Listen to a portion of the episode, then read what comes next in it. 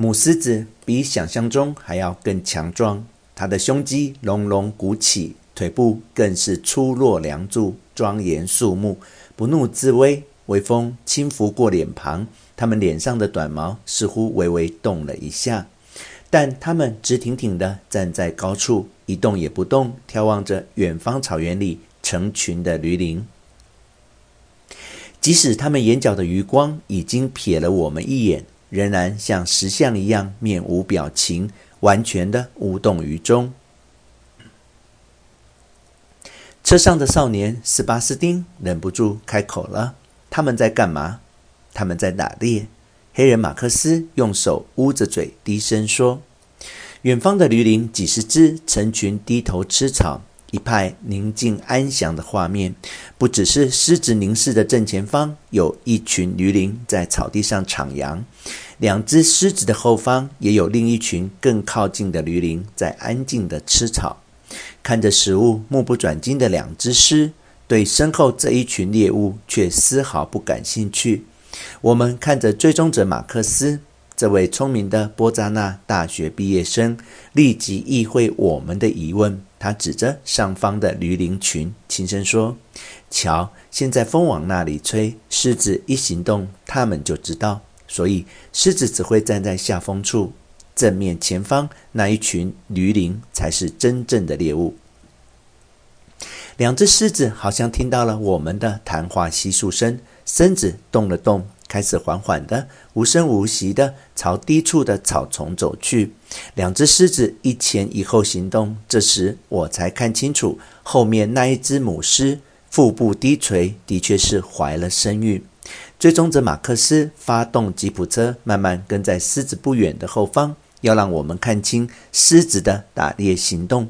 但狮子开始分道，一只往右，一只往左。远远地走入草丛，我们看见长草摇曳，偶尔还瞥见其中一只的头部。但慢慢两只狮子都没入草丛，我们就只能从长草摇动想象隐藏匍匐前进的狮子了。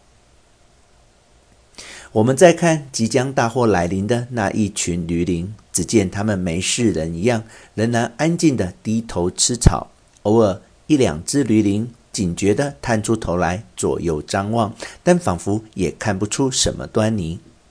我们则远眺着远方，微微摇曳的草丛，两只服行的狮子显然已经分超两边，即将展开攻击，不禁屏住了呼吸。远方的长草停止晃动，空气也似乎凝结了一阵子。突然间，右边远方的狮子高跳起来，猛力追逐，草丛激烈摇晃，惊起一群飞鸟。驴羚群受了惊吓，全部触电似的跳起来，四脚齐飞，弹簧腿蹬蹬蹬往左边逃散。但看在我们远处的眼里，他们正冲向另一边等待的狮子的斜口。果然，几秒钟之后，左边草丛激烈摇晃。狮子似乎是捕获猎物了。原来右边负责冲散驴羚群的狮子放弃追逐，急急忙忙赶向左方。这时候，追踪者马克思也立刻发动吉普车，大叫一声：“咱们走！”车子加速前往左边的草丛。少年塞巴斯丁忍不住又开口探问：“发生什么事了？”马克思回答道。你看到右边的狮子急忙冲向左边吗？那表示左边的狮子已经猎到了驴羚，它要赶快赶去，免得猎物被左边的狮子独享了。说话间，我们已经赶到屠杀现场，两只狮子正在争夺一只年轻漂亮的驴羚，一只狮子咬住驴羚的喉咙。一只狮子则咬着驴羚的腿部，两只狮子都发出隆隆低吼声，仿佛立刻要打起来。而可怜的驴羚脖子流出一滩血，已经一动也不动了。两只狮子用牙齿和爪子紧咬并撕扯着那一只毛色光鲜的驴羚。可怜的它，两分钟前还在草原上左顾右盼，活蹦乱跳。此时却已紧闭双眼，死垂着头，任人摆布了。狮子们撕咬抢夺，一面还从齿间发出嘶嘶作响的威吓声，想斥退另一只狩猎的合伙人。动物在食物面前是自私的，毫无谦让之类的道义可言。他们的合作似乎并不出于信赖，而是出于需要。当其中一只狮子猎得食物之际，我多么惊讶于另一只狮子的反应。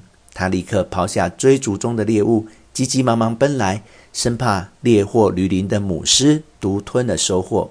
动物学家常常提醒我们，不能以人类的观点想象动物的行为与动机，但这个提醒强人所难，你忍不住就是会冒出一些人类观点的偏见。这时候，猎博士的声音响起。驴铃硬生生被两只狮子撕成了两半。原来扑杀驴铃的狮子夺得了头部和半边身子，赶来抢食的狮子则咬到了一条大腿和半个身躯。这下子，两只狮子各有所获，反倒不争吵了。他们别过头，背着对方，安静地吃着早餐。但说它们安静，好像也不太准确，因为当它们撕咬。驴鳞皮肉，大口进食的时候，不时发出牙齿啃啮骨头的摩擦声，那咔吱咔吱的声音，听得令人头皮发麻，不寒而栗。